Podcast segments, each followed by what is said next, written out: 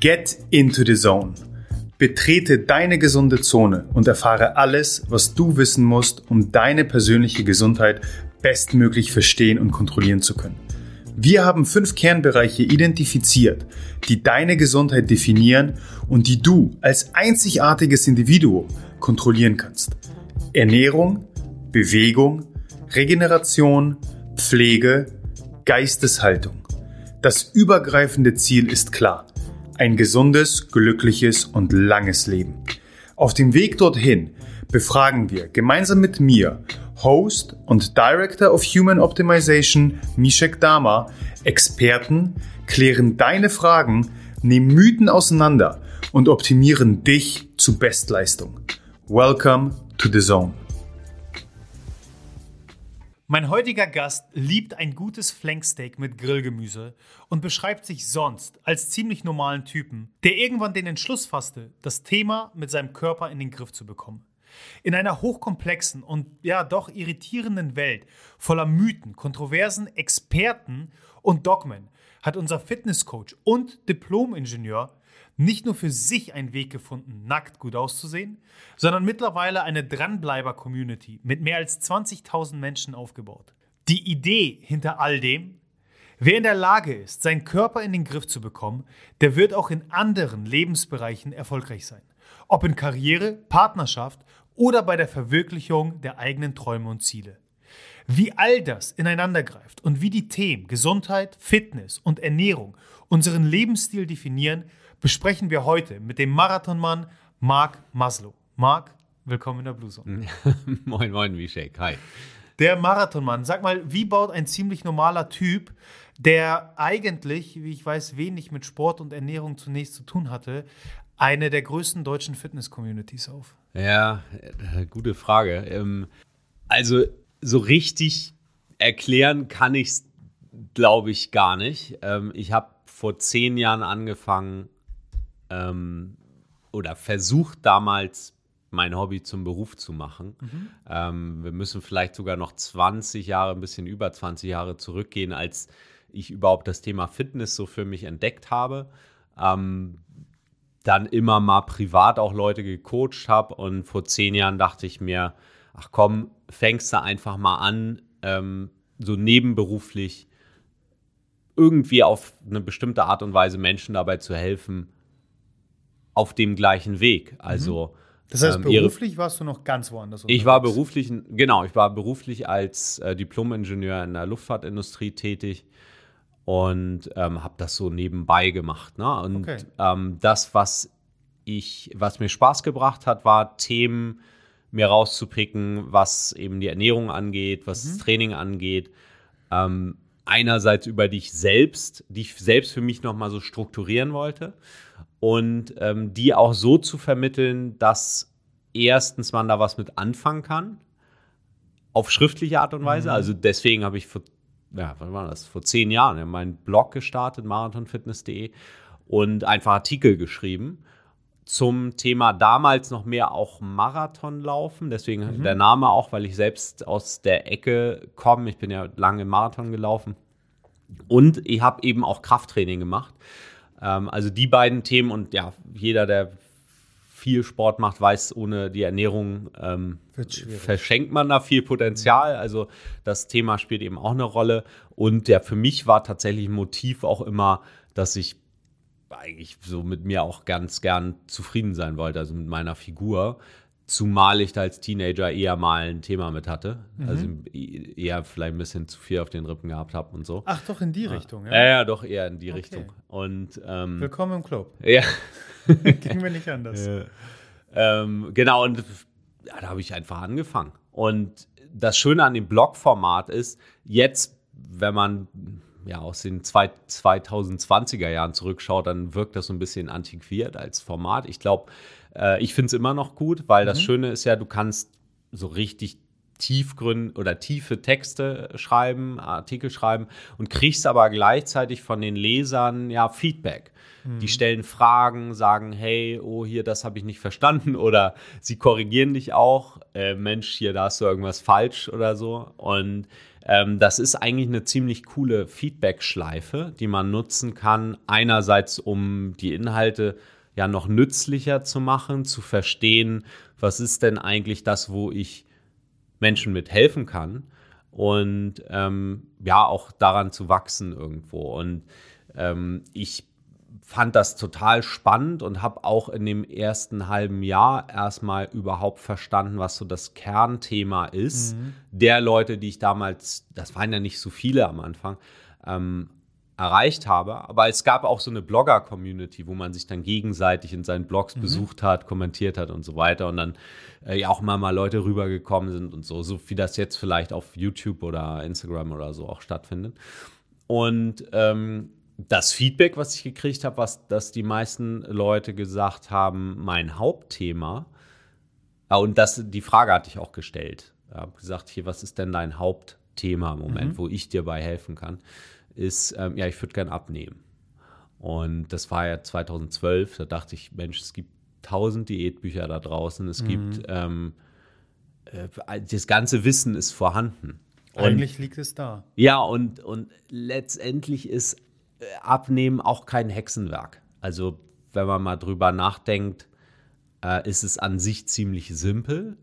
Und die Frage ist ja, warum kriegen das viele Menschen nicht hin? Also gibt es ja auch Statistiken, die Menschen, die abnehmen wollen, dann nehmen sie sich das Vorfang an. Mhm. Und so die Quote, die es dann wirklich langfristig durchzieht, die liegt ähm, eher im einstelligen Prozentbereich, je nachdem, auf was für eine Statistik man guckt. Ja. Noch ähm, erschreckender ist nur die Statistik, die zeigt, die Leute, die es tatsächlich angegangen sind und auch durchgezogen haben, wie viele dann nach einem Jahr immer noch ihre Form halten. Ja. Also das ist dann ja schon wieder das nächste große Problem. Ja.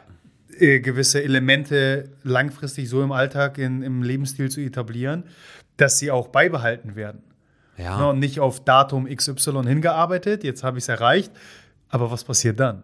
Genau. Ne? Genau, das ist, und da hat, glaube ich, auch schon Wandel stattgefunden. So zumindest nehme ich das so wahr in, innerhalb der letzten zehn Jahre. Damals war es noch mehr auch auf Diäten ausgerichtet. Wenn man sich jetzt zum Beispiel auch den Buchmarkt anguckt, äh, finde ich nicht mehr so viele Bücher, die neu rauskommen, die irgendwas mit Diät im Titel haben. Mhm. Ähm, ich glaube, viele Menschen haben verstanden, dass es eher eine Lebensstilfrage ist. Das war aber damals noch nicht so, zumindest habe ich es nicht so wahrgenommen. Und ähm, ja, also habe ich mich mehr in die Richtung ausgerichtet und ähm, habe damals dann auch recht schnell viele Anfragen so für Coachings gekriegt und darüber konnte ich dann aussteigen. Ja, die eigentliche Frage war ja, wie hast du so eine Community aufgebaut? Ähm, ja, ich würde rückblickend einfach sagen, ich habe versucht, möglichst hilfreich zu sein. Mhm. So, und ähm, mir war es jetzt auch nicht, also ich, das meiste, das ist auch immer noch so, das meiste, was man ähm, ja bei, bei mir lesen kann auf Marathon Fitness, ist halt kostenlos. Äh, der Podcast ist kostenlos. Ähm, und ähm, Klar muss ich auch irgendwo von leben, aber ich dachte mir am Anfang, ich versuche erstmal irgendwie nützlich zu sein. Der Newsletter mhm. ist kostenlos und ähm, habe da auch viel Feedback gekriegt, dass die Leute dann auch Erfolg damit haben. Und ähm, so, glaube ich, hat das Ganze dann Fahrt aufgenommen.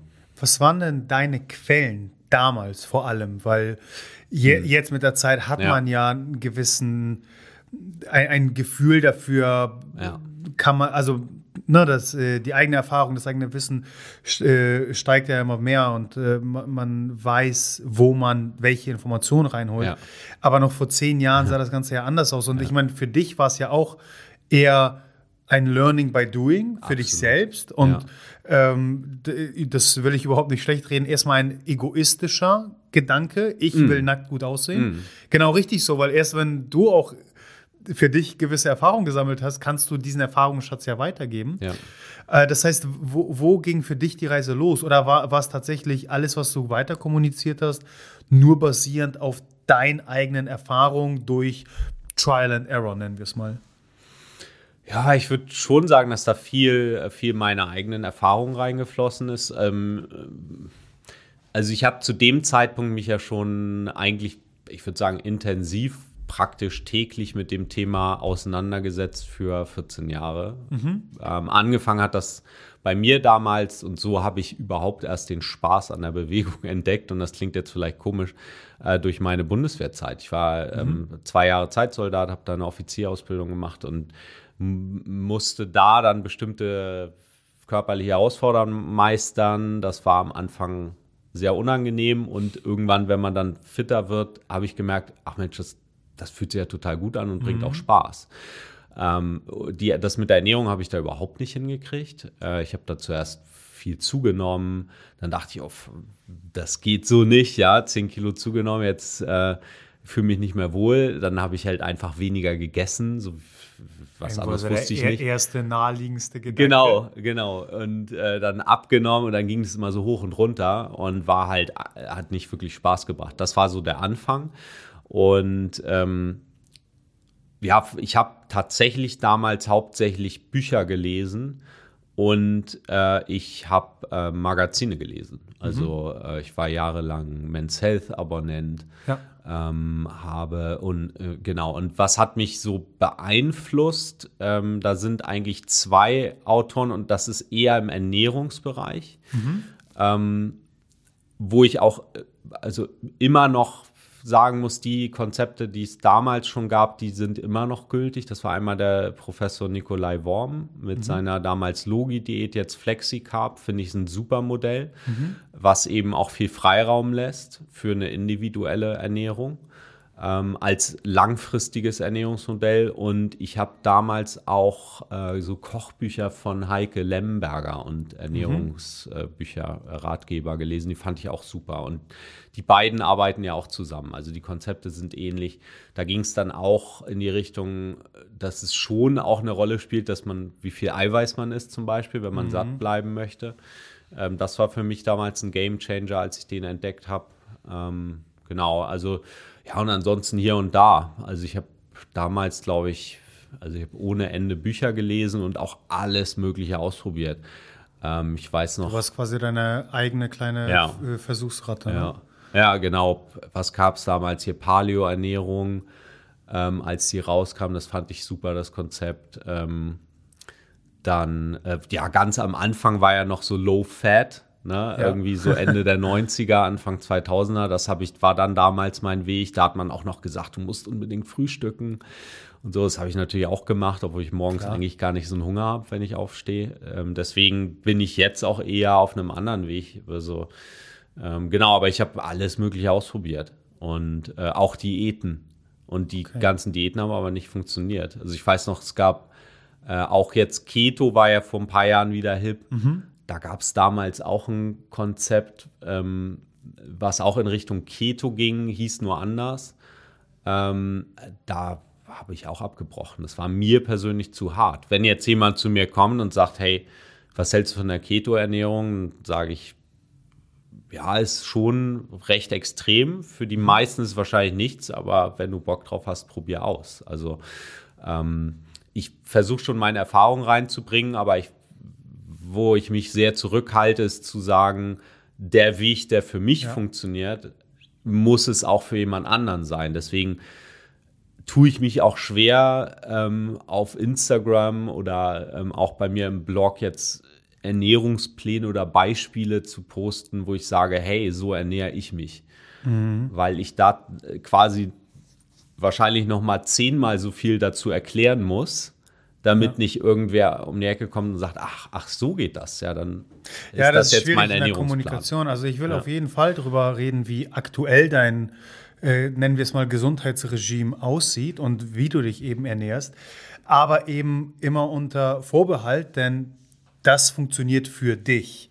Und das bedeutet nicht, dass es für mich oder ähm, irgendein äh, Zuhörer da draußen funktioniert, sondern du hast über die Jahre eben den optimalen Weg für dich gefunden. Ähm, davor würde ich aber gerne nochmal bei diesem nackt gut aussehen äh, bleiben, weil ich weiß nicht, in wie vielen Vorträgen ich von LGN spreche, Looking Good Naked, also was letztendlich genau dasselbe bedeutet. Ähm, Ich werde vielleicht im, im Anschluss nochmal sagen, was es für mich bedeutet, aber mhm. ohne dir jetzt was unterstellen zu wollen, äh, würde ich ja behaupten, dass zu Beginn dieser Gedanke nackt gut aussehen, im wahrsten Sinne des Wortes, ähm, äh, du, du guckst in den Spiegel und dir gefällt, was du siehst, recht oberflächlich noch ist. Also es geht wirklich nur um die äußere Erscheinung, mhm. wahrscheinlich auch noch sehr stark motiviert durch ähm, Men's Health oder was auch immer gerade präsent für dich war, als mhm. dann äh, Idealbild. Was bedeutet nackt gut aussehen und alles, was eben damit einhergeht für dich, äh, was, was im Bereich Fitness, Ernährung, Gesundheit geändert werden sollte oder optimiert werden sollte? Was bedeutet es jetzt mhm. für dich? Mhm. Also erstmal ist, hast du vollkommen, vollkommen recht, der Begriff ist oberflächlich im ersten Moment und er ist auch vor allen Dingen erstmal Nebel in Tüten. Und das, was mhm. viele, viele ja dann auch, also wo viele vielleicht auch in die Richtung erstmal denken, sagen, boah, hier werden jetzt auch noch ähm, gängige Schönheitsideale, die vielleicht je nachdem, was gerade im Trend ist, mhm. auch nicht unbedingt gesund sind, gepusht. Ähm, genau das meine ich nicht. Ähm, was ich damit versuche, also ich glaube, also das ist meine innerste Überzeugung, dass jeder Mensch ähm, dazu geboren ist, sich zu bewegen und auch eine Belohnung bekommt, wenn wenn er es richtig angeht, über einen aktiven Lifestyle, einen gesunden das, Lifestyle. Das tun wir wirklich. Also ich bin da ganz bei dir. Wir sind auf jeden Fall genetisch dafür geschaffen. So ist es. Uns zu ja. bewegen. Und ja, äh, so etwas wie eine Dopaminausschüttung ist kein Humbug, sondern da passiert ja wirklich was. Also äh, ja. im Sinne der Belohnung, ja. die wir erfahren. Und letztendlich, und da komme ich jetzt auch eher von mir selbst, aber auch durch die Gespräche mit anderen Menschen, glaube ich, gibt es niemanden, der der gerne unzufrieden mit sich ist. Ja, also die meisten Menschen wollen ja. Ich kenne so einige, die baden sehr gerne in ihrem eigenen Leid, aber ja. Ja, weiß, das stimmt, du, du, hast recht. Das kann, kann auch eine Art von Komfortzone sein. Genau. Ähm, deswegen, das, was ich darunter verstehe, ist, dass erstmal, dass es für jeden was anderes bedeuten darf und auch soll. Mhm. Also die Frage ist ja immer erstmal, was bedeutet es für dich? Nackt gut aussehen. Und ähm, deswegen definiere ich diesen Begriff auch nicht. Mhm. Ähm, ich habe es jetzt für mich, also ich kann nichts definieren. Ich habe äh, eigentlich so von der Figur das erreicht, was für mich perfekt ist. Ich will nicht noch mehr Muskelmasse haben. Äh, und äh, ja, also vom Körperfettanteil habe ich auch so meinen mein Wohlfühlaspekt und alles andere. Vieles kann man ja auch einfach nicht ändern. Ne? Also mhm. äh, mit meiner Augenfarbe darf ich mich abfinden. Klar, Haare kann man färben und so. Äh, nur das, das, wo ich Menschen auch helfen möchte, dahin zu kommen, ist, dass sie sich ähm, vielleicht auch, ja, dass sie einfach zu sich selbst sagen, ich tue mir gut und ich fühle mich gut. Und ja. das ist natürlich viel mehr als nur Aussehen. Ähm, das heißt eben auch, ja, sich mit seinen Gedanken auseinanderzusetzen, mit seinen Einstellungen, ähm, vielleicht auch bestimmt, also auch da zu differenzieren, und da sehe ich mich als Coach in der Rolle, zu sagen, okay, was ist erreichbar? Also wenn jetzt jemand sagt, nackt gut aussehen bedeutet für mich, auszusehen wie eine andere Ethnie, ja, dann, dann schwierig. ist es nicht erreichbar. Wie du bist nicht der, die Art von Coach, die sagt, klaro, kriegen wir hin. genau. Let's go for it. Genau, ich kenne da guten Schönheitschirurgen. ja, ähm, ja, genau. Und aber ich meine, alleine sich darüber Gedanken zu machen. Also rauszukommen mhm. aus diesem einfach nur aus dem Gefühl, ja, irgendwas stimmt mit mir nicht, bin unzufrieden, ich, so wie ich jetzt bin, kann ich mich nicht akzeptieren. Dahin zu kommen, äh, dann auch mal konstruktiv drüber nachzudenken, okay, was ist es denn, was du dir wünschst? Also, wie wäre deine Figur zum Beispiel, wenn, so dass du mit dir zufrieden bist. Mhm. Und die Frage ist ja dann auch, wenn, und da, so fangen wir meistens im Coaching auch an, ist zu sagen, okay, was ist denn dein Ziel? Was wäre denn deine Traumfigur oder das, mhm. was du gerne erreichen möchtest, sodass du sagst, das wäre richtig geil. Ähm, dann die Frage, was hindert dich daran, dich jetzt schon mit dir wohlzufühlen? So in dem Moment, so wie du jetzt gerade bist.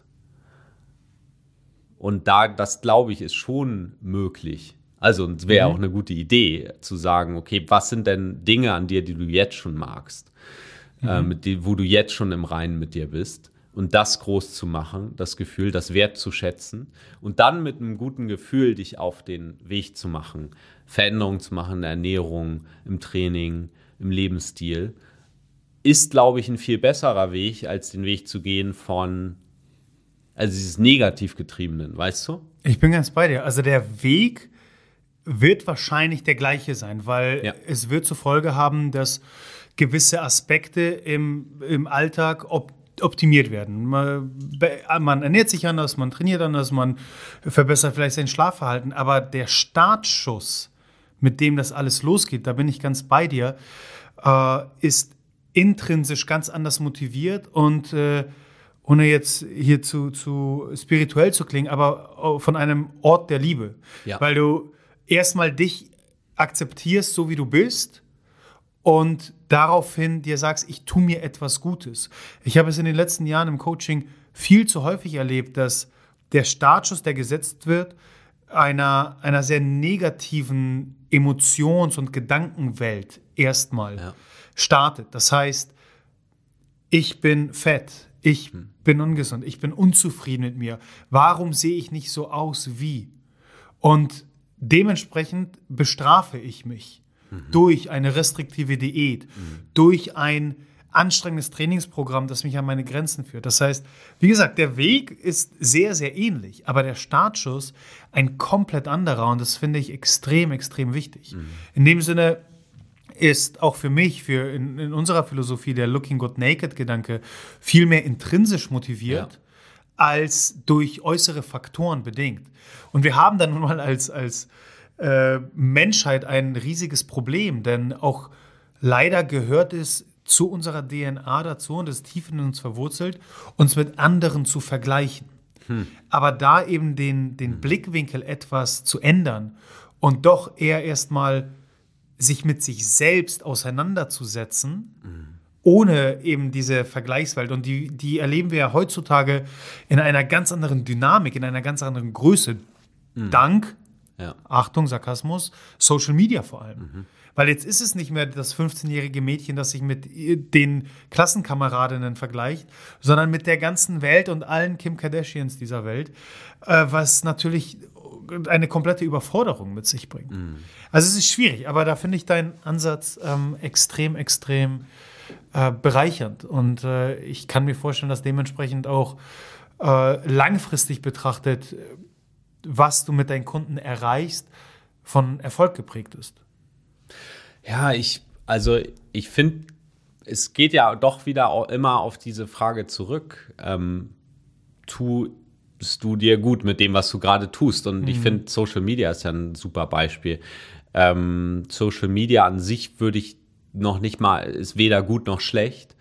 Ähm, das ist ganz individuell. Es gibt bestimmt Leute, die, die öffnen Social Media und sehen dann, wie jemand sein Frühstück gepostet hat und sagen, oh Mensch, cool, das mache ich mir morgen auch mal. Das als Motivation mit. Genau. Ne? Und dann gibt es andere, die sagen, uah, uah, uah, ich hatte heute Morgen nicht so ein tolles Frühstück. Ja. hm. So, und die Frage ist halt, fühlst du dich danach besser oder, oder ja. schlechter? So, und da sich selbst auch so ein bisschen zu reflektieren, ist, glaube ich, total wichtig. Ähm, ich habe heute, und äh, ich will jetzt auch nicht vom Thema abkommen, aber ich muss gerade drüber nachdenken, als du das sagtest, ein, ein Gespräch gehört mit so einem äh, mit einem äh, amerikanischen Forscher, Verhaltensforscher, der sich mhm. auch mit so Glücks- und Zufriedenheitsforschung beschäftigt hat. Fand ich super interessant. Ähm, und der hat gesagt, äh, das jetzt natürlich in den USA, aber ich glaube, das lässt sich gut übertragen auf Deutschland, mhm. dass ähm, die der, der Lebensstandard in den letzten 50 Jahren so unglaublich angewachsen ist. Also die, die Menschen müssen nicht mehr so viel selbst machen, wenn man sich einfach mal vorstellt, heute kannst du dir einen Staubsaugerroboter kaufen, der auch noch wischt. Mhm. Ähm, vor ein paar Jahren musste man das alles noch selbst machen. Ähm, Waschmaschine, also was kann man alles Convenience-Gedanken, ja. der häufig sehr viel vereinfacht in unserem Alltag, aber durchaus in Frage stellen. Ne? Ja, kann man eine Frage stellen und man kann es auch gut finden, weil man vielleicht dann durch Zeit hat für andere Dinge. Auf jeden mhm. Fall ähm, sagte er, dass, äh, dass es eigentlich sehr viel, sehr viel ist besser geworden. Die Menschen haben viel höheren Lebensstandard, haben viel mehr auch finanziell viel mehr Möglichkeiten und sind nicht glücklicher geworden. Und er sagte, der Grund ist, dass äh, das, was Glück ausmacht, sind verschiedene Dinge. Das eine ist halt St Status in der Gesellschaft. Und ein Weg, Status zu erreichen, ist, ist eben Dinge zu besitzen. Mhm. Ja, und wenn das aber, wenn es allen besser geht, man vergleicht sich dann in dem Moment mit anderen. Und wenn es aber allen besser geht, dann funktioniert der ja, Weg nicht. Und seine Empfehlung. Auch ja, und seine Empfehlung war, und das fand ich total fa faszinierend und äh, es leuchtet auch total ein, ist auszusteigen und auf einen anderen Weg zu gehen. Und er, da sagte er, dass ähm, wo, was Menschen auch glücklich macht, ist coole Erlebnisse zu haben. Also zum Beispiel eine Reise zu machen mhm. oder äh, für mich persönlich kann es auch einfach das Training sein. Ja, ich ich kenne ich habe fast kein Training, wo ich danach nicht besser drauf bin. Mhm. Also und auch das ist ein Erlebnis, aber auch eine Reise zu machen oder was mit Freunden zu unternehmen oder so, ähm, sind halt Dinge, die letztendlich das Glücksempfinden erhöhen. Mhm. Und ich glaube auch so eine Reise, ähm, wo Menschen dann sich vielleicht auch auf sich selbst besinnen und zu sagen, jetzt tue ich mir mal was Gutes. Ja. Und dazu kann eben auch Ernährung und Training gehören. Ähm, das hat er jetzt nicht gesagt, aber das ergänze ich gerne. Das ist, glaube ich, auch, ein, ähm, also zumindest stelle ich das bei mir selbst fest, ähm, dass mir das auch sehr viel Zufriedenheit bringt. Sag mal, im Vorfeld äh, hast du gesagt, dass solche Bausteine wie, wie Schlaf, Bewegung, du auch für dich erstmal lieben lernen musstest. Mhm. Ähm, was, was bedeutet für dich Fitness? Oder die eigentliche Frage, die ich stellen möchte, ist, wie hat sich dein Blickwinkel für Fitness in den letzten Jahren verändert? Von vielleicht eben einem, okay, ich sollte irgendwie diese 10 Kilo wieder verlieren und nackt gut aussehen, zu, was ja schon sehr, sehr klar zum Vorschein kommt, ist eine, eine sehr starke Achtsamkeit, mit der du all diese Elemente beschreibst, wo es um eher um, um Rückbesinnung, um Zeit für sich geht. Das heißt, wie, wie hat sich der Begriff Fitness, wenn wir das so mal als Deckmantel für all das nehmen. Ähm, auch äh, Synonym Gesundheit. Wie hat sich das für dich verändert über die Jahre? Mhm. Also ich, ja, über die Jahre, das, das war eigentlich noch so die Zeit, auch glaub, bevor ich mit meinem Blog angefangen habe, wo ich selbst noch den Weg gesucht habe. Ne? Mhm. Auch und eigentlich nie so ein richtig stabiles Niveau erreicht habe. Ich hatte immer das Gefühl, dass ich, dass es hart ist. Also, mhm. dass ich kämpfen muss um gegen mich selbst. Ja, mhm. also zum Beispiel bei der Ernährung mir bestimmte Dinge, die ich, auf die ich gerade Bock habe, verkneifen muss. Und wenn ich dann ähm, mein hart gesetztes Ziel nicht erreicht habe, war ich super unzufrieden mit mir selbst und habe mich als Versager gefühlt. Was, glaube ich, super leicht passieren kann bei Ernährung, gerade wenn man was verändert. Mhm. Ähm, ich glaube nicht, und das habe ich damals, war der Weg, den ich versucht habe zu gehen. Ich glaube nicht an Willenskraft. Also ich glaube, das funktioniert okay. nicht so gut. Ähm, sondern was gut funktioniert, ist Dinge zu planen und Rahmenbedingungen zu schaffen, sodass es dann leicht ist, dran zu bleiben. Mhm. Beispiel, ähm, und ich weiß, das ist nicht in jedem Fall so umsetzbar, aber ähm, was natürlich sehr gut funktioniert, bei vielen Menschen, bei mir funktioniert es auch gut, ist zum Beispiel keine bis wenig Süßigkeiten zu Hause zu haben. Hätte ich sie in Zugriff oder irgendwo sichtbar, dann würde ich sie äh, auch mm. eher essen. Aber wenn ich sie erst einkaufen muss, ähm, dann ist mir das schon wieder zu viel Aufwand. Und dann denke ich auch nicht dran.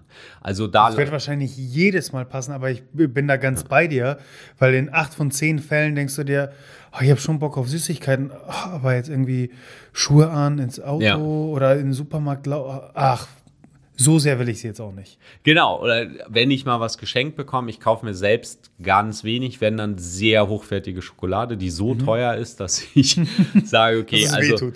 genau, genau, dass ich sage, also jetzt hier 50 Gramm für 10 Euro, also da kann ich, kann ich, also 100 Gramm ist mir jetzt, das geht nicht. So, das funktioniert dann bei mir wieder. Ich kenne mhm. aber auch Leute, die sagen, das ist mir dann trotzdem egal. Das muss man halt für sich selbst rausfinden. Ähm, ich lagere auch manchmal Süßigkeiten im Winter dann im Auto und dann ist mir schon der Gang zum Auto zu weit. Ja, ich bin halt auch bequem. So, ne? Also, ähm, das funktioniert, das, das sind halt dann so einfache Rahmenbedingungen. Und diese, diese Wege zu suchen, auf die Idee bin ich gar nicht gekommen, bewusst damals. Und das ist halt etwas, ich dachte, das funktioniert über Willenskraft und die Leute, die, ähm, die da irgendwie hardcore fitnessmäßig drauf sind. Die haben einfach mehr davon. Die, die sind, ja, genau, die sind wie der Terminator und kriegen sich da mega kontrolliert und so. Und, ähm, und es gibt ja auch solche Menschen, die sich hammermäßig unter Kontrolle haben.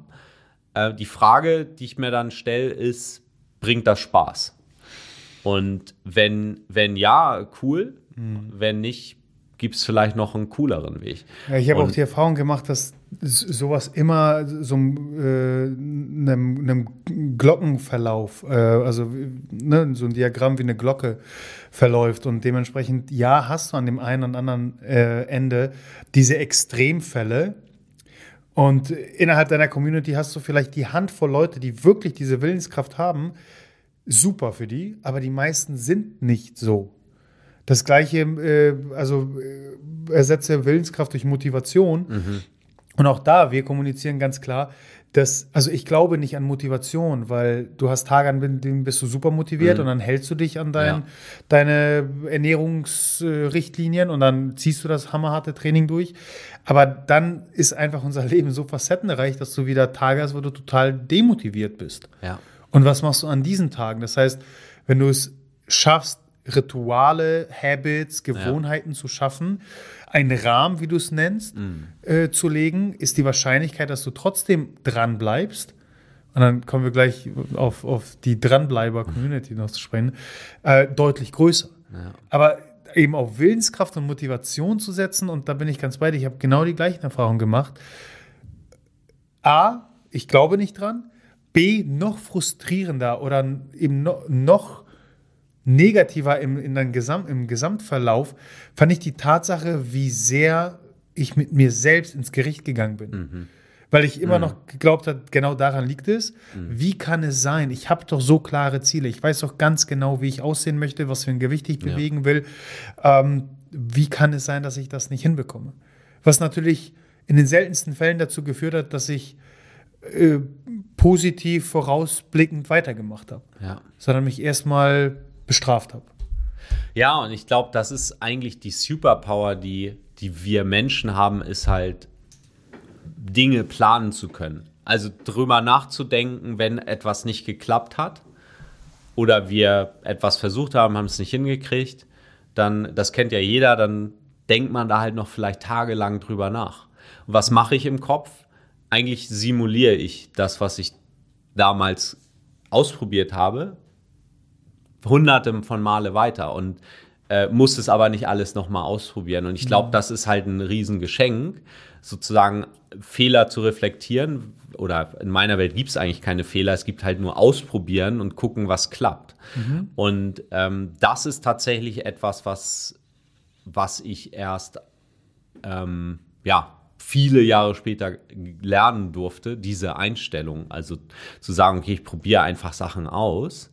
Und wenn es nicht klappt, ist nicht Offenheit schlimm. und Neugier, ne? Genau. Ähm, das ist ja die Frage, durch welche Brille sehe ich das und ja. ähm, habe ich einen Anspruch von Perfektion. Und ich glaube, ähm, das ist ja auch etwas, wo wir als Gesellschaft, glaube ich, hintrainiert werden in der Schule ist ja, ähm, wir werden im Prinzip bestraft für Fehler. Ja, wenn man jetzt mhm. ans Diktat denkt, gibt einen roten Strich. Oder, ja. ne? Und ähm, ich will jetzt nicht das komplette System, es funktioniert ja auch irgendwie. Ähm, also man kriegt halt Aber es ist durchaus legitim zu hinterfragen, ja. ist das denn die optimalste, die beste genau. Variante, also, die wir bestreiten? Ja, richtig. Und ähm, da vielleicht dann auch mit mehr, also wirklich Fehlertoleranz vorzugehen. Ich glaube mhm. auch, dass das ist ja in anderen Ländern auch anders.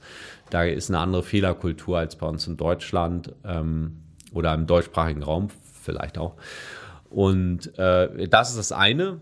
Ähm, und das andere, was ich auch selbst, und das ist natürlich, jeder hat dann einen individuellen Weg festgestellt habe, ist, dass ich natürlich dadurch, dass ich jetzt über das Militär zum Sport gekommen bin, mhm. da hast du natürlich so einen äußeren Druck auch, was da auch ähm, immer dazugehört. Da wurden wir auch nachbewertet, ist so Leidensfähigkeit. Ja, also dass du halt musst ja, wenn man sich jetzt auch mal Bilder anguckt in den Medien, sieht man auch, das sind schon echt harte Sachen, die man dann so durchmacht und darauf wurden wir auch hintrainiert, mhm. dass man das halt aushalten kann. Ähm, und ich habe das dann auch selbst in meinem Training verwendet. Ne? Also so die Erfahrung. Ich würde nach wie vor nicht sagen, es gibt Menschen, die viel besser sich noch durchbeißen können als ich. Aber es hat mir schon geholfen, mal beim Marathonlaufen, dann, wenn es schwer wurde. Aber eine gewisse Resilienz. Ja, zu dann zu sagen, ne? ich, jetzt, ich lasse mir von meinem Körper hier gar nichts. Der, der sagt hier, gefällt ihm nicht, ist mir egal. Ich mache einfach weiter. Mhm. So, und das ist natürlich auch nur bis zum gewissen Maße dann vorteilhaft. Also plus, wenn ich langfristig, und da komme ich wieder zurück zu dem Punkt, mhm. ähm, einen Weg finden möchte, mit dem ich mir gut tue. Und ich glaube, als Leistungssportler braucht man es ja auch. Du kommst ja aus dem Leistungssport, weil es garantiert genau das gleiche im, äh, beim Basketball. Hast du auch Phasen, wo du einfach sagst, Alter, am liebsten. Absolut, absolut. Ich meine, es ist ja immer dieses Wechselspiel zwischen Komfortzone, ja. wo, wohlig warm und das ist super. Ja. Aber dort gibt es nun mal kein Wachstum. Ja. Das heißt, ich muss da raus, aber permanent in diesem gestressten Fight-or-Flight-Modus genau. zu sein und nicht die Fähigkeit zu besitzen, wieder auch zurück in die Komfortzone mhm. zu kommen für regenerative Prozesse, Phasen, Abschnitte. Auch dann hast du ein Problem. Ja, deswegen, ich glaube, also, und das ist eher das, was ich jetzt vermittel, ist halt so dieses schon sehr ähm, viel Nachsicht mit sich selbst zu haben und immer darauf zu achten, tue ich mir gerade gut mit dem, was ich tue. Und es geht ja nicht, also langfristig geht es schon um Leben und Tod, weil ein gut, gesunder Lifestyle nun einfach yep. ähm, die Wahrscheinlichkeit sehr erhöht, dass man ein schönes, langes Leben hat. Ähm, aber kurzfristig geht es ja nicht ums nackte Überleben. So, und da ist es dann auch wirklich gut, vielleicht sich mal doch ein bisschen mehr Zeit zu nehmen, mhm. ein bestimmtes Ziel zu erreichen, dafür aber einen Weg zu haben, der wirklich Spaß macht. Äh, kam es so auch zu dem Namen der Community, die Dranbleiber-Community? Ja, das kam, äh, kam tatsächlich, weil, weil ich mir mich gefragt habe, was ist denn eigentlich so der Hauptskill, äh, mhm. den einerseits äh, man braucht und mir ging es von vornherein eben nicht um Diäten, sondern um eine langfristige Lösung zu vermitteln. Mhm. Ähm, wo du eben sagen kannst, Mensch, das, das ist so cool jetzt mit der Ernährung, mit dem Training, dass ich fühle mich so gut, dass ich das eigentlich mein ganzes Leben so erstens durchziehen könnte und zweitens auch Bock drauf habe. Und da gehört natürlich auch dazu, und ich glaube, dass das einer der häufigsten Gründe ist, warum Menschen ihr Ziel aus den Augen verlieren, ist, dass irgendwas dazwischen kommt. Ähm, mhm. Wie, also ich habe zum Beispiel gerade mit einem neuen Klienten jetzt angefangen zu arbeiten und äh, unseren zweiten Coaching-Termin ist er leider jetzt gerade krank geworden und wir mussten ihn verschieben. Mhm. So, das wäre jetzt so ein Klassiker, wenn jetzt jemand sich ein Buch kauft und anfängt und da ist ein Plan drin und fängt an und nach einer Woche wird er krank. Die, was, was die meisten Menschen dann machen, ist dann sagen, boah, ja, ach nee, geht, geht gerade nicht. genau, das war's jetzt. Oder, oder fängt einen Trainingsplan an, ähm, verletzt sich oder so. Die Frage, dann hören halt viele auf. Ne? Und ja. Ähm, das muss aber nicht so sein. Ich, die Frage ist ja, was, was kann ich denn jetzt trotzdem machen? So, ich habe gerade ähm, heute Morgen war ja in der Zeit, Zeitung ähm, ein Bericht, dass äh, Sebastian Nachname fällt mir jetzt gerade nicht ein. Ein deutscher Surfer hat äh, irgendwie einen Weltrekord aufgestellt, mhm. ähm, äh, also weil er die höchste Welle gesurft ist wow, überhaupt okay. in Portugal. Und ähm, das war schon, ich glaube, 2021, aber wurde jetzt erst anerkannt. Und der ist immer noch, also er hat sich weiter Ziele gesetzt, aber er hat sich letztes Jahr Fuß gebrochen beim Surfen. Mhm. Äh, und dann war auf seinem Instagram-Profil ein, äh, Bild von ihm äh, mit eingegipstem Fuß oder Bein, Unterschenkel und äh, auf dem Ruderergometer und er hat halt nur mit einem Bein und mhm. beiden Armen gerudert ne? und hat gesagt, ja, egal kann ja auch mit einem Bein rudern. Ne? Und das ist eigentlich so der Punkt, ähm, zu gucken, also ich will jetzt nicht wenn, wenn man krank ist, ist man krank, dann muss man erstmal wieder gesund werden. Ne? Aber, und das ist dann das Ziel. Mhm. Aber sich immer die, also dieses Leben in der Lage, haben wir damals beim Bund immer gesagt, also zu gucken, was sind die Rahmenbedingungen, wenn die sich ändern, dann lasse ich aber mein Ziel nicht, also ich gebe ich mein Ziel nicht auf, sondern ich darf jetzt halt die Segel anders setzen, mhm. um trotzdem wieder Fortschritte zu machen. Und das ist eigentlich das, was ich mit diesem Dranbleiber-Begriff auch vermitteln möchte. Mhm. Und äh, Dranbleiber ist ja auch eine Identität. So, und das ist das, was ich Menschen dann schenken möchte, ähm, dass sie zu sich selbst auch sagen, ich bin ein Dranbleiber. Und das heißt nicht, ich mache alles perfekt. Es kann auch sein, dass ich mal ein halbes Jahr also das, das, ist tatsächlich etwas, was ich häufig höre, dass dann sagen, Marc, Mensch, ich bin aber kein Dranbleiber, ich habe gerade ein Vierteljahr nicht trainiert. Dann sage ich, doch, das bist du trotzdem. Also ab wann bist du ein Dranbleiber? Das ist, jeder ist ein Dranbleiber. Ja, das definierst du. Und ich, ich glaube, es macht es Menschen leichter, also auch gedanklich, sich mit ihrer Gesundheit zu beschäftigen und ihrer Fitness, wenn sie von sich selbst das Bild haben, mhm. dass sie eben ein Mensch sind, der sich mit sowas beschäftigt Den und da auch dran bleibt. ich genial. Also wirklich diese die Identität, die du damit aufbaust, ist, äh, denke ich, sehr, sehr viel wert, wenn du dann eben darauf aufbauend es hinbekommst zu realisieren, ich tue mir mit der Bewegung, mit äh, einem achtsameren Ernährungsverhalten etwas Gutes. Ich bestrafe mich nicht damit, sondern ich tue etwas Gutes, was mir dabei hilft, eben dran zu bleiben das ist das, was ich meine mit diesem Startpunkt, den du setzt. Der Weg wird sehr ähnlich sein, aber der, die Perspektive, die du auf das Ganze wirfst, äh, die, die intrinsische Motivation, die du dadurch aufbaust, ist, ist das 180-Grad-Wende. Ja. Komplett, komplett. Ja, das. Gefühl ändert sich. Also der, und ich, ähm, das Spannende ist ja auch immer, du kannst ja angucken, zwei Menschen, die das Gleiche tun. Der eine hat Spaß dabei, der andere nicht. Ja. E egal was. Du hast das in jedem wir beide kennen das auch, wir waren ja, ja, beide auch mal angestellt. Es gibt halt Angestellte, die, die sind, sind mega happy mit ihrem Job und andere machen exakt das gleiche und sind super unzufrieden. Mhm. So, die Frage ist, wo ist der Unterschied? Es ist ja nicht die Tätigkeit. Es ne? ist das, was zwischen deinen zwei. Ohren geschieht und äh, was da für Gedanken geboren werden. Ja. Das ist der Startschuss, das stimmt.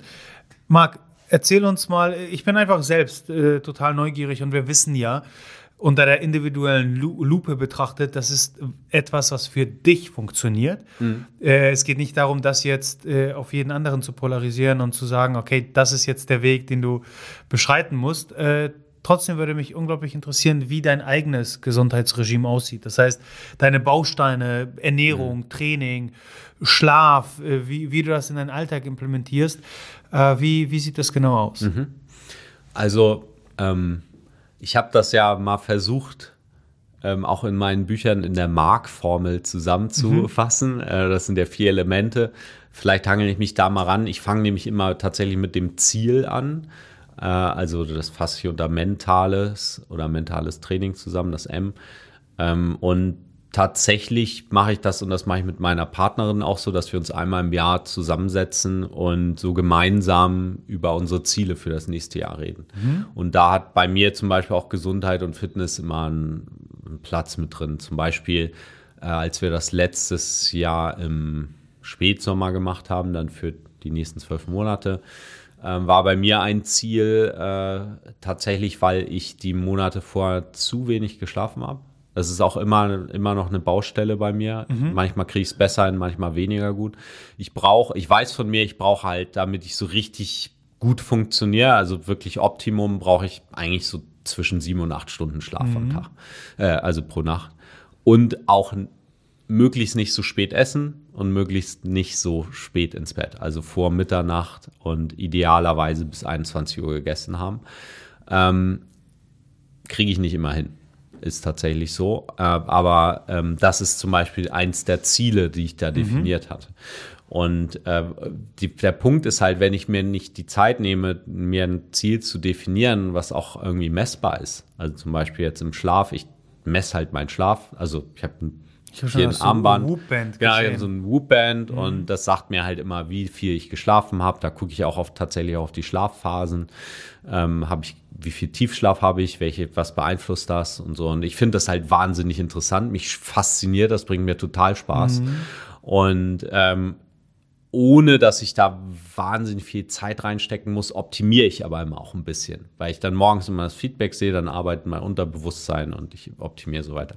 Ich rede gerade ganz viel darüber, aber ähm, mir ist auch wichtig, so ein bisschen die Hintergründe vielleicht rüberzubringen, wie ich quasi auf meine Routinen so komme und mhm. dass ich auch immer noch äh, eigentlich permanent da am Optimieren bin. Also ich wahrscheinlich also das merke ich auch tatsächlich, also wenn ich über. Wenn will, die, deine Dranbleiber-Mentalität äh, wird eben sehr, sehr deutlich. Und das zeigt es ja, ja beziehungsweise korrigiere mich, wenn ich falsch liege, aber das ist etwas, womit ich sehr häufig konfrontiert wurde und immer noch werde, ist die Annahme, dass ich als Coach, Gesundheitscoach, Fitnessfreak, nenn es wie du willst, die Leute immer wieder davon ausgehen, dass jede Baustelle in meinem Leben mhm. optimal ja läuft. Dass ja. ich mich perfekt ernähre, dass ich ja. immer perfekt, wirklich auf die Sekunde genau schlafen gehe, ja. dass ich das optimalste Trainingsregime durchziehe und auch jedes Training das Optimum raushole.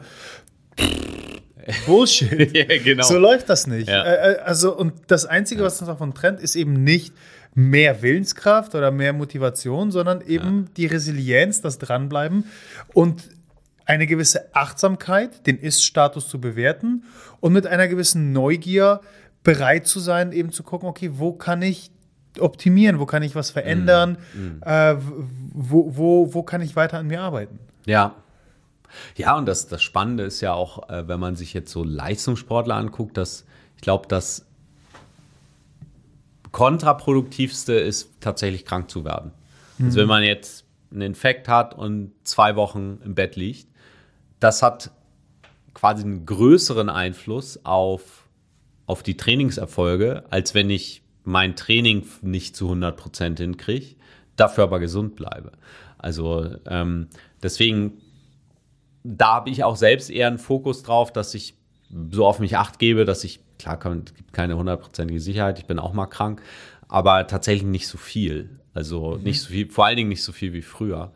Und ähm, Jetzt nochmal vielleicht konkret zurück. Ähm, ja, was sind so meine Routinen? Ich versuche tatsächlich die sieben, also wenn ich sieben Stunden schlafe, bin ich super happy. Mhm. Und ich glaube, im Moment jetzt für die letzten Wochen war mein Durchschnittswert aber bei irgendwie sechs Stunden 40 oder so. Also da ist noch Luft nach oben. Ich habe aber auch Wochen, wo ich super hinkriege.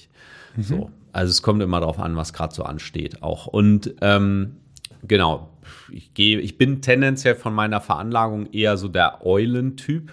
Mhm. Also gehe eher spät ins Bett und ja. ähm, schlaf länger. Ich habe allerdings auch festgestellt, ähm, ich war jetzt im letzten Monat auch auf einer Wehrübung für zwei Wochen äh, hier in Hamburg und da ja, steht man dann äh, immer irgendwie, ich bin immer morgens um fünf aufgestanden, habe mich aber auch vor, so ähnlich wie wenn man jetzt in eine andere Zeitzone geht, habe ich halt die Woche vor schon versucht, immer früher ins Bett okay. zu gehen, um meinen Körper so ein bisschen in diese Routine. Genau, und das hat total gut funktioniert. Also ich mhm. bin tatsächlich in dem ersten Tag hatte ich dann nicht sieben Stunden, aber vielleicht sechseinhalb geschlafen, bin morgens um kurz nach fünf aufgestanden und es war mega die coole Erfahrung. Mhm. Und tatsächlich versuche ich jetzt wieder ein bisschen früher aufzustehen und früher ins Bett zu gehen, weil ich gemerkt habe, das tut mir gut. Also es war ein Impuls, den ich aber ohne diesen Rahmen, den ich für die ja. zwei Wochen hatte, auch nicht ausprobiert hätte. Hätte ich mir gesagt, warum? kann ja auch länger schlafen und später ins Bett. So, also das, das ist interessant und da mache ich immer wieder neue Erfahrungen. Ähm, und äh, was, was Training angeht, ich, für mich gehört jeden Tag Bewegung dazu. Mhm. Also ich, das ist mir auch wichtig und die Zeit nehme ich mir auch, auch wenn es stressig ist, dass ich irgendwas mache jeden Tag. Ähm, worst Case wäre quasi spazieren gehen. Und mhm. da habe ich, bin ich auch in einem tollen Team mit meiner Partnerin, der ist das nämlich auch wichtig. Das heißt, wir äh, ziehen uns da manchmal auch so ein bisschen mit. Dann sagt sie, hey, hast du Lust, nochmal spazieren zu gehen? Ähm, wichtiger wäre mir natürlich auch immer noch das Training irgendwie unterzukriegen. Und da bin ich tatsächlich so, dass ich das, was ich mir als Trainingsplan vornehme, seltenst zu 100 Prozent auch mhm. so durchziehe, weil ich doch immer wieder feststelle, der Tag hat nur 24 Stunden und dann kommt irgendwas dazwischen, um das ich mich kümmern darf. Ähm, und da fehlt mir dann vielleicht tatsächlich dann die Disziplin, knallhart zu sagen, okay, jetzt ist aber Training, sondern es wird vielleicht aus 60 Minuten Training nur 30 Minuten Training. Ähm, aber das ist genau das, was ich auch vermitteln möchte. Jedes, selbst wenn du nur 50 Prozent oder auch nur 10 Prozent deines Trainings durchziehst, ist es immer noch besser, als zu sagen, okay, die Stunde habe ich nicht, also gehe ich morgen. Mhm. Und Absolut, das ist wieder eine Frage der Perspektive. Richtig. Und, äh, und das ist mir, ich gehe auch für zehn Minuten ins Gym. Ich Was bin, ja. Inhalte deines Trainings angeht, finde ich ja super spannend. Also wir, hm. wir kennen uns ja äh, durch äh, diverse Gyms schon etwas länger auch. Ja. Äh, und ich bin selbst einfach immer sehr neugierig auch äh, und äh, lusche mal rüber. Mhm. Äh, ich meine, ich habe dich heavy, heavy, fucking heavy liften sehen. Ähm, ich habe dich klassisch pumpen sehen. Ähm, ich habe dich laufen sehen. ich habe dich diverse ich nenne sie mal Functional Movements äh, machen sehen, also Sprünge, Landung, also vom, von einer Box runterspringen, äh, sichere Landung, äh, Bodyweight mit Gewichten, mit Zusatzgewichten. Also ähm, auch da wirkst du sehr äh, experimentierfreudig, nenne ich es mal. Ähm, und sehr, also du nutzt den Körper in allen seinen Facetten, oder? Äh, ja, also ich, ich bin schon auf also so Krafthypertrophie mache ich eigentlich so als mhm. Basis bei, im, im Gym. Ähm, auch recht klassisch. Also klassisches Handel, Langhandel, Kurzhandel. Mhm. So Bodyweight mag ich aber auch gern. Ähm, mag ich einfach gern. Und dieses, was du meinst, ist Functional, das kam bei mir tatsächlich auch mehr so aus dem Bedarf. Also, mhm. beziehungsweise funktionell ist ja vieles, aber ich meine so diese, äh, zum Beispiel die Sprünge, wo es um äh, Körperbeherrschung geht, auch, dass ich halt beim Springen auch äh, sicher landen kann, auch auf einem Bein und sowas.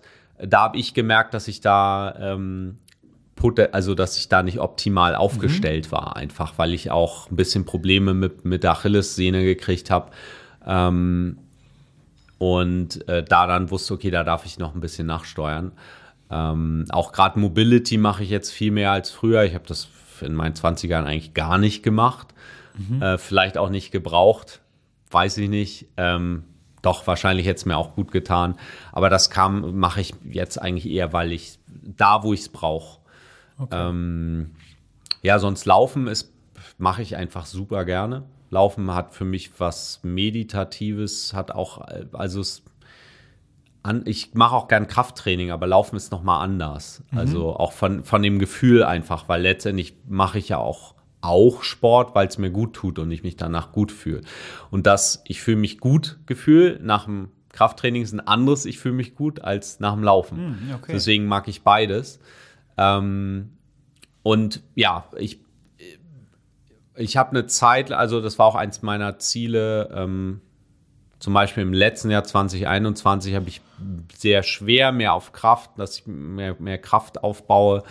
Ähm, auch beim, ich setze mir dann immer Ziele, die ich dann erreichen möchte, weil mich das motiviert. Mhm. Also zum Beispiel beim Kreuzheben wollte ich dann mal die 200 schaffen und habe mich da so langsam, also ich glaube, bestimmt ein halbes Jahr so kurz drunter dran lang gekratzt bei mhm. 2020 und dann habe ich es halt 21, glaube ich, irgendwann mal geschafft, so dass ich die 200 Kilo mal hochgekriegt habe. So und Leute, die halt super lange Krafttraining machen, die sagen, ja, ist ja easy.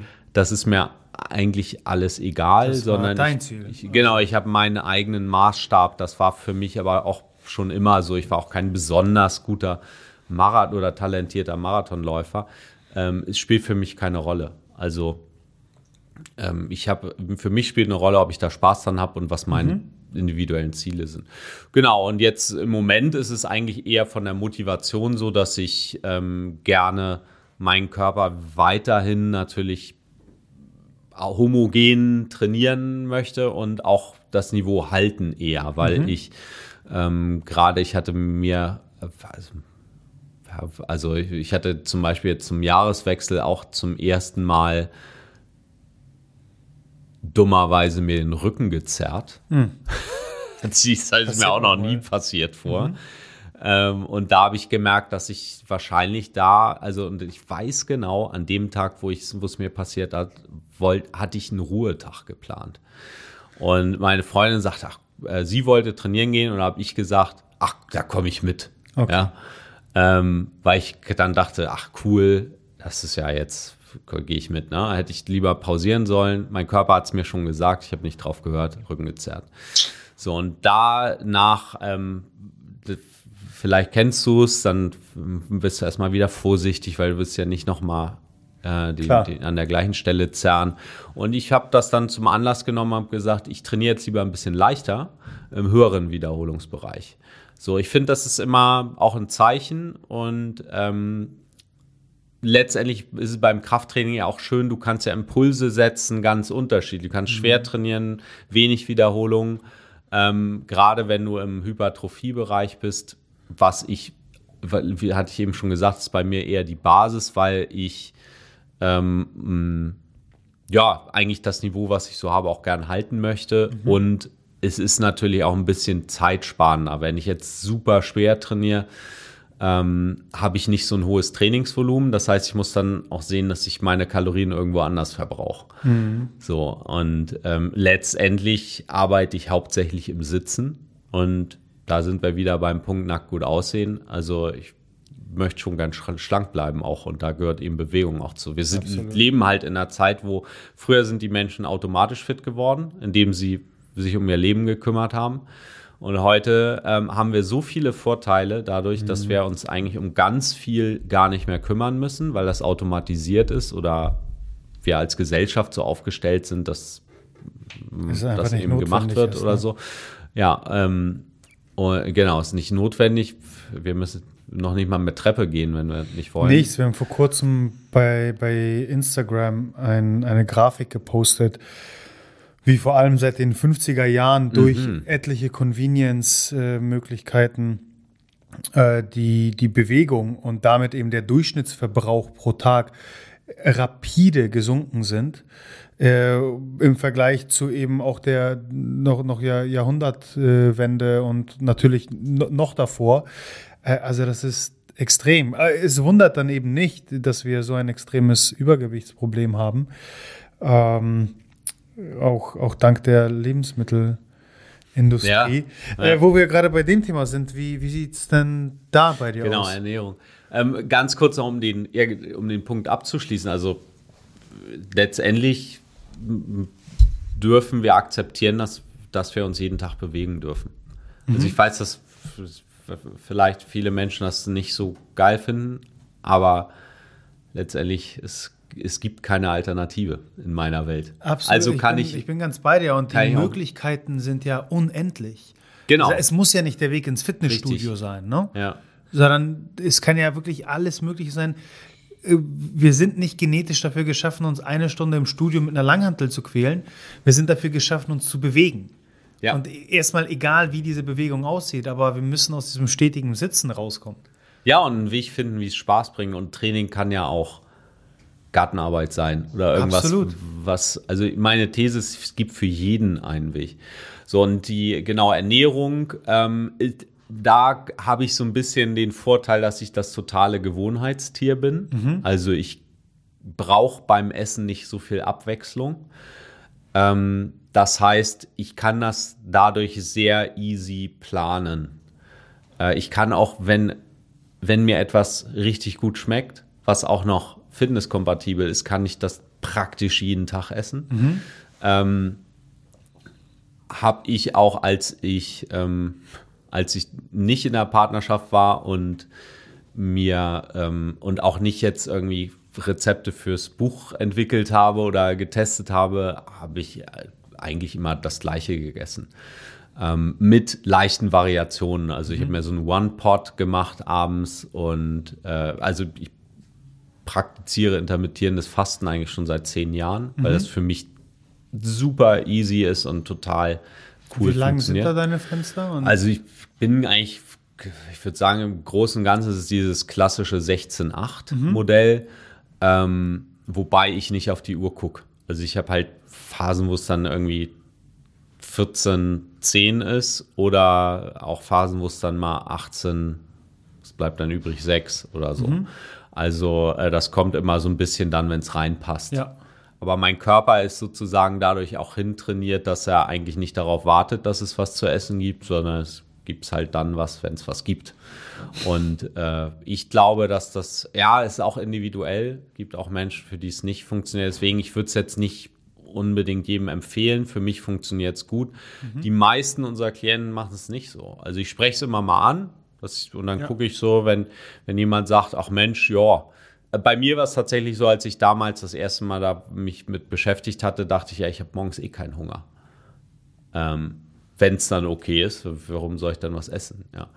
Ähm, und genau, das ist das sozusagen der Rahmen. Und ansonsten komme ich halt sehr gut damit klar, ähm, eben viel Eiweiß zu essen. Mhm. Vertrage ich auch gut.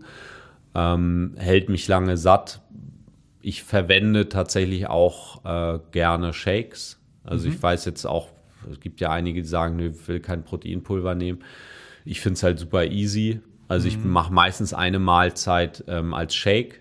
Äh, mhm. Tatsächlich äh, habe so einen äh, Standmixer, da nehme ich dann irgendwie gefrorenes, ähm, gefrorenes ähm, Obst, hau mir das da rein, ähm, nehme immer noch ein bisschen Flohsamenschalen für, für die äh, Verdauung und ähm, Proteinpulver, mhm. Mandelmilch, ganz easy und ähm, allerdings viel. Also ich esse recht viel. So. Ähm, wie steht es um Kalorienzählen? Also, wenn du sagst vier, ja. hast du mal ja. aus reiner Neugier ja. mal na nachgerechnet, einfach mal zu gucken, okay, wo, wie viel Also ja, weiß ich sogar ziemlich genau. Ich habe, ähm, ich track eigentlich recht viel, mhm. auch ähm, äh, ja vieles, ähm, auch auch die Ernährung. Im Moment jetzt gerade track ich nicht, aber ähm, ja, Vielleicht mache ich es in einem Monat auch wieder. Mhm. Äh, ich stelle dann häufig fest, ich lande sowieso immer auf dem gleichen Wert. Das heißt, ich bin eigentlich so von meinem Modell in so einem Gleichgewichtszustand. Und nur wenn ich was verändern möchte, wenn ich sage, okay, ich möchte jetzt Fett abbauen, dann gehe ich vielleicht 300 Kalorien runter mhm. und dann track ich halt eine Zeit lang. Ähm, ich liege eigentlich so bei dreieinhalb bis drei, 3700 Kalorien am Tag, mhm. dann halte ich so mein Gewicht. Okay.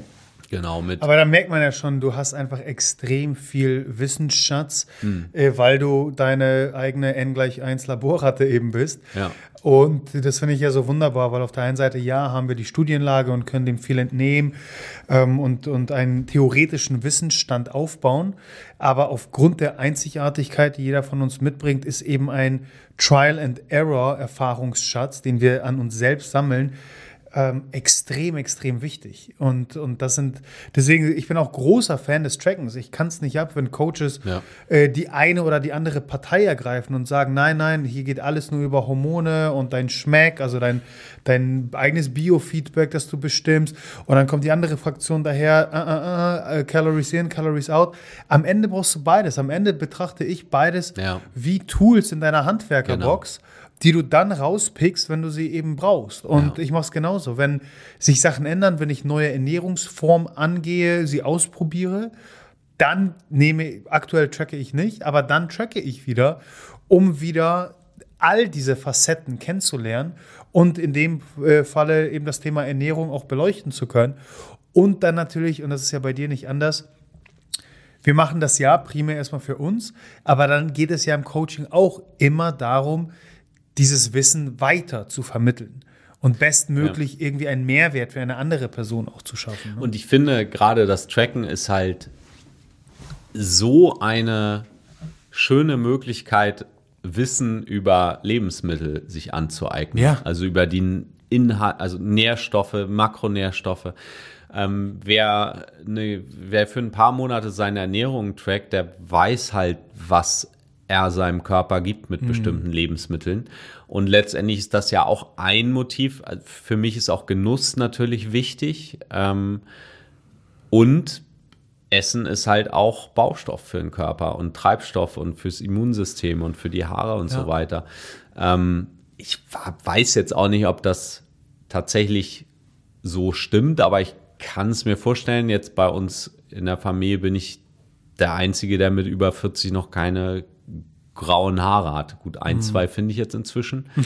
aber ähm, ich glaube, dass, äh, dass das schon ganz gut ist, wenn der Körper eben alles bekommt, was er braucht. Ja. Und dann hat man eben zumindest von der Haarfarbe auch ein bisschen länger was, wenn es einem wichtig ist. Also ist mir ja, jetzt auch nicht so wichtig, aber ähm, es ist sind mir halt auch Faktoren, an denen du es dann eben ja. festhalten kannst. Ne? Ich meine, ich finde es jedes Mal erstaunlich und ich bin schockiert und du hast kurz schon über, über das Schulsystem und Co. gesprochen und ähm, es gibt so viele Aspekte, die sinnvollerweise gelehrt werden. Aber man muss ja sagen, dass bis heute wir all diese wichtigen Informationen, die du gerade beschreibst, also jetzt im, im, Bereich Ernährung auch, das lernen wir nicht in der Schule. Und wenn wir uns eben vor Augen führen, welch extrem positiven Einfluss wir über all diese Faktoren erreichen können und die alle in unserer, in unserer Hand liegen und in, unter, äh, in unserer Kontrolle sind, ist es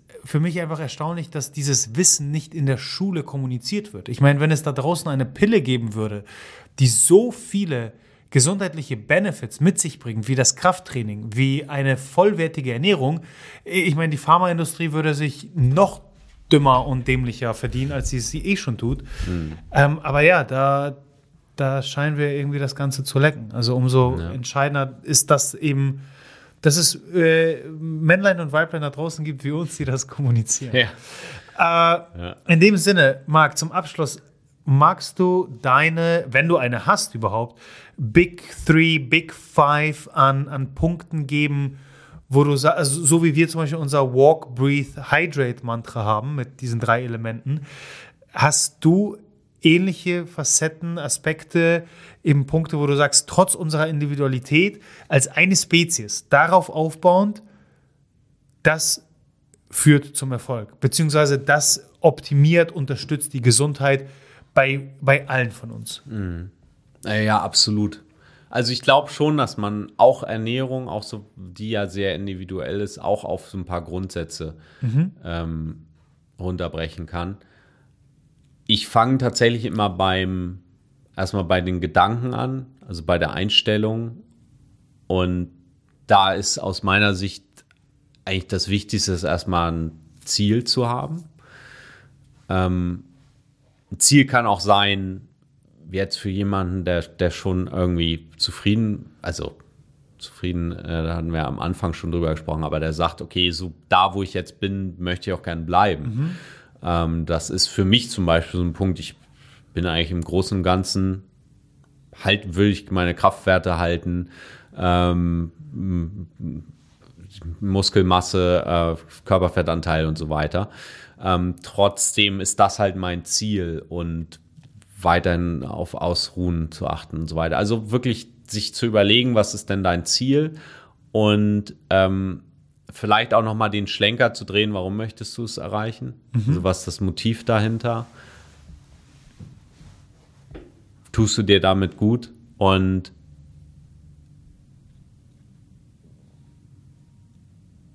ähm, ja, und dann eben das Ganze auch messbar zu machen. Mhm. Also zu gucken, weil die Messbarkeit brauche ich halt, um nachzuvollziehen, ob ich Fortschritte mache oder nicht, um diese Feedback-Schleifen drehen zu können, um rauszufinden, ob etwas, was ich ausprobiere, funktioniert oder nicht, sowohl im Training als auch bei der Ernährung letztendlich. Training und Ernährung sind dann aus meiner Sicht die beiden anderen großen Faktoren, die eine Rolle spielen. Mhm. Ähm, das jetzt schon noch sehr global. Dann haben wir natürlich auch noch ähm, die Regeneration mit drin, also Schlaf, etwas, was ich bestimmt die ersten 10, 12 Jahre, wo ich angefangen habe, also auch viel zu trainieren und mhm. auf Ernährung zu achten, habe ich überhaupt nicht auf Schlaf geachtet.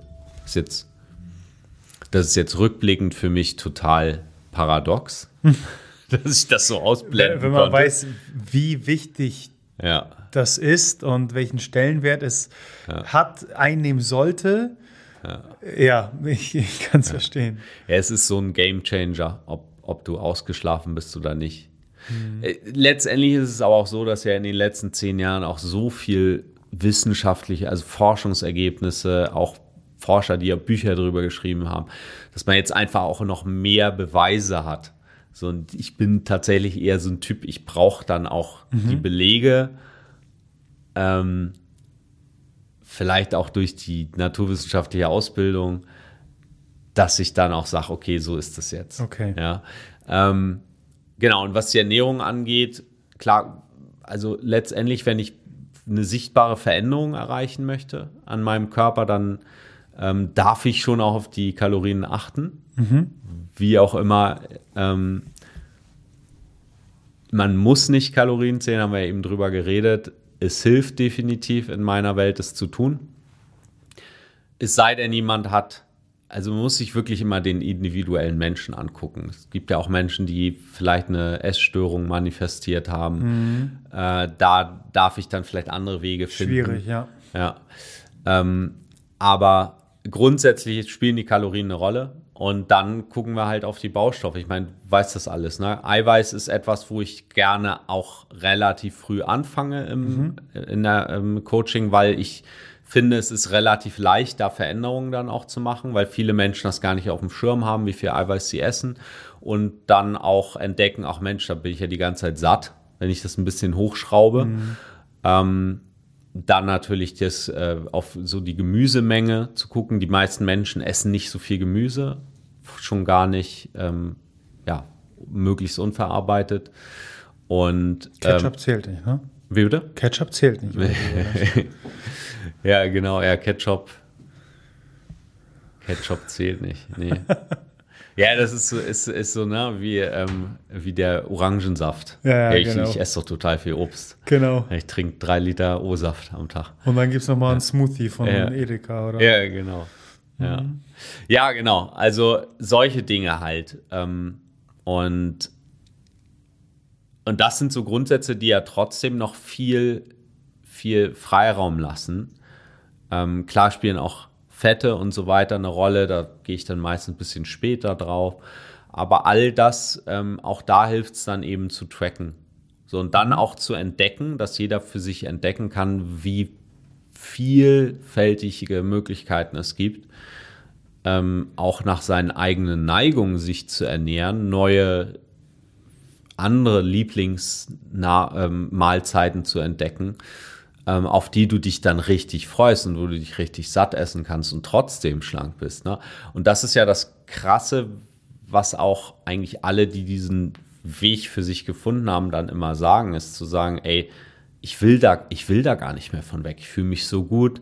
Ich habe alles, was ich brauche. Irgendwann gehen ja auch die, das Junkfood, wenn man davon loskommt und stattdessen eben mhm. andere Sachen isst, signalisiert der Körper ja auch dass es ihm besser geht und irgendwann tritt das andere so in den Hintergrund, dass, also du könntest mir jetzt, auch wenn ich Hunger habe, eine Tafel Schokolade vor die Nase legen und ich würde sagen, du, da warte ich lieber noch eine halbe Stunde und esse was ordentliches. Ja. Weil ich natürlich auch weiß, wie mein Körper reagiert, weil dann sofort der Gedanke kommt, okay, wenn ich die Schokolade esse, habe ich eine halbe Stunde später noch mehr Hunger. Genau, und da geht es so. ja gar nicht so sehr um diese Angst oder nehme ich aber zu, weil viele Kalorien. Es ist wirklich ein, ein direktes Biofeedback ja. des Körpers, welches dir eben signalisiert, nicht nur in dem Moment, weil in der Regel befriedigen wir ja nicht den Organismus, sondern unsere Emotionen, wenn man ehrlich ist, oder eben den, den Hyper, äh, die Cravings auf, auf etwas äh, wie eben Schokolade, also was in der Regel Zucker und oder Fett, äh, noch am besten irgendwie mit Salz gemischt. Also alles, was die Fastfood-Industrie Convenience-Industrie äh, bietet, wenn wir das aufnehmen. Es ist wirklich ein direktes Feedback. Danach, ich kenne niemanden, der nur ein Quäntchen Achtsamkeit besitzt, der sagt nach einer Stunde, nach zwei, am nächsten Tag, je nachdem, wann gegessen wurde, wie viel und was, oh, da ging es mir aber besser danach. Ja. Nein, das ist in dem ja. Moment vielleicht die kurzfristige Befriedigung, aber sowohl danach eben auf emotionaler wie auf körperlicher Ebene ist es häufig ein, ein anderes Bild. Aber du sagst, es ist, äh, deswegen finde ich es so schön, dass du sagst, dass es mit dem, mit der Zielformulierung, aber irgendwo, ich sag mal, in dieser Gedankenwelt losgeht, dass man sich erstmal fragt, okay, wo will ich überhaupt hin und wa warum will ich da überhaupt hin? Sind es meine eigenen Ziele? Sind es, wie gesagt, externe Faktoren, die dafür sorgen? Sehr, sehr spannend. Also wir sehen keine Dogmen, keine Wunderpillen, sondern äh, ein konstantes, äh, stetiges, neugieriges Dranbleiben. Ja, das, ja und das macht ähm, das aus. Äh, ganz kurz noch, ich wollte noch kurz zwei Sätze zum Training sagen, ja. ähm, um die Frage dann also ein bisschen abzurunden. Ähm, ich komme ja tatsächlich der, aus der Ecke nackt gut aussehen, was halt eben auch bedeutet, für die meisten Menschen eine athletische Figur, zumindest darüber, ähm, da biete ich dann die Lösung an. Ähm, und da gehört in meiner Welt dann auch zumindest, wenn man schnelle Fortschritte sehen will, auch das Krafttraining dazu, weil es einem eben, du weißt das ja selbst, ähm, viele, viel mehr Spielraum auch beim Essen ermöglicht. Ne? Wenn man oh, ja. ein bisschen Muskeln aufgebaut hat, dann kann man ruhig mal das Stück Kuchen essen und die Energie landet dann bei den in den teilentleerten Muskeln, äh, den Muskelspeichern, Energiespeichern und ähm, dadurch nimmt man dann auch nicht mehr so schnell zu. Ne? Also ich bin da ganz bei dir. Also es ist äh, immer wieder erstaunlich, wie sehr ich, ich kann es nachvollziehen. Äh, doch in erster Linie äh, das klassische Joggen äh, dann als als äh, erste Lösung dienen muss. Wenn man sich dann eben kurz kurz hinterfragt, ja, besser als auf der Couch sitzen, definitiv. Aber ist das der optimalste Weg? Ist das die effektivste Möglichkeit für mich? Dann muss man eben durchaus den Horizont etwas erweitern und das Krafttraining auf jeden Fall mit hinzunehmen. Mhm. Marc, vielen, vielen Dank. Vielen Dank für deine Zeit. Äh, sag uns zum Abschluss äh, bitte unseren Zuhörern, wo sie am besten den Einstieg in die Dranbleiber-Community finden können. Also auf welchen Kanälen bist du unterwegs? Äh, wo kann man dir folgen? Ach, das ist ganz leicht. Am besten einfach auf marathonfitness.de gehen. Äh, das ist meine Website und von da aus kommt man auch auf alles andere. Also ich bin auf Instagram aktiv, Facebook, äh, LinkedIn auch für die, die eher so businessmäßig unterwegs sind. Ähm, und den Podcast findet man da auch in den Dranbleiber-Newsletter. Grandios. Also alles marathonfitness.de. Perfekt. Wir werden natürlich in den Shownotes zu allen Kanälen verlinken. Marc, vielen, vielen Dank für deine Zeit. Ich äh, hoffe, du da draußen konntest einiges mitnehmen und wir hören uns bereits nächsten Monat wieder. Adios. Danke, dass du deine wertvolle Zeit heute mit uns verbracht hast. Solltest du das Gefühl haben, dass die hier vermittelten Inhalte deine Gesundheit optimieren können und auch anderen weiterhelfen können, dann teile diese Erfahrung mit mindestens einer weiteren Person und hilf uns, diese Community weiter wachsen zu lassen. Über die Gesundheit des Individuums hinaus können wir nur so als Nation eine gesündere und glücklichere Identität annehmen. Wenn du es kaum bis zur nächsten Folge abwarten kannst, dann abonniere diesen Kanal, um sicher keine weitere Folge zu verpassen. Darüber hinaus besuche uns auf Instagram, Facebook, auf unserer Webpage oder YouTube. Die entsprechenden Links findest du in den Show Notes. Die Wissenszone deiner Gesundheit wartet auf dich.